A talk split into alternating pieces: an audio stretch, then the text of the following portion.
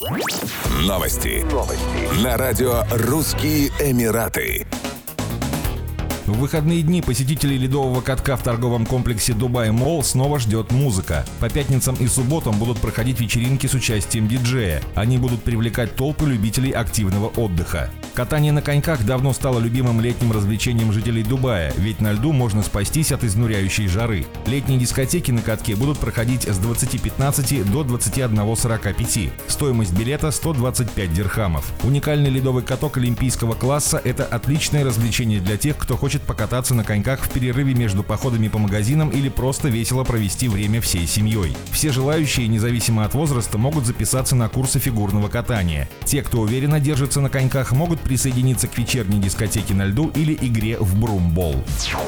Жители Объединенных Арабских Эмиратов активно обсуждают в социальных сетях трейлер нового сериала «Настоящие домохозяйки Дубая». Сам сериал должен выйти в эфир 1 июня, однако уже до выхода он столкнулся с критикой общественности. Так, комментатор Маджид Аламри опубликовал в социальных сетях видеоролик, в котором утверждает, что поведение героинь сериала не отражает ценности Эмирата, и они не могут претендовать на звание настоящих домохозяек.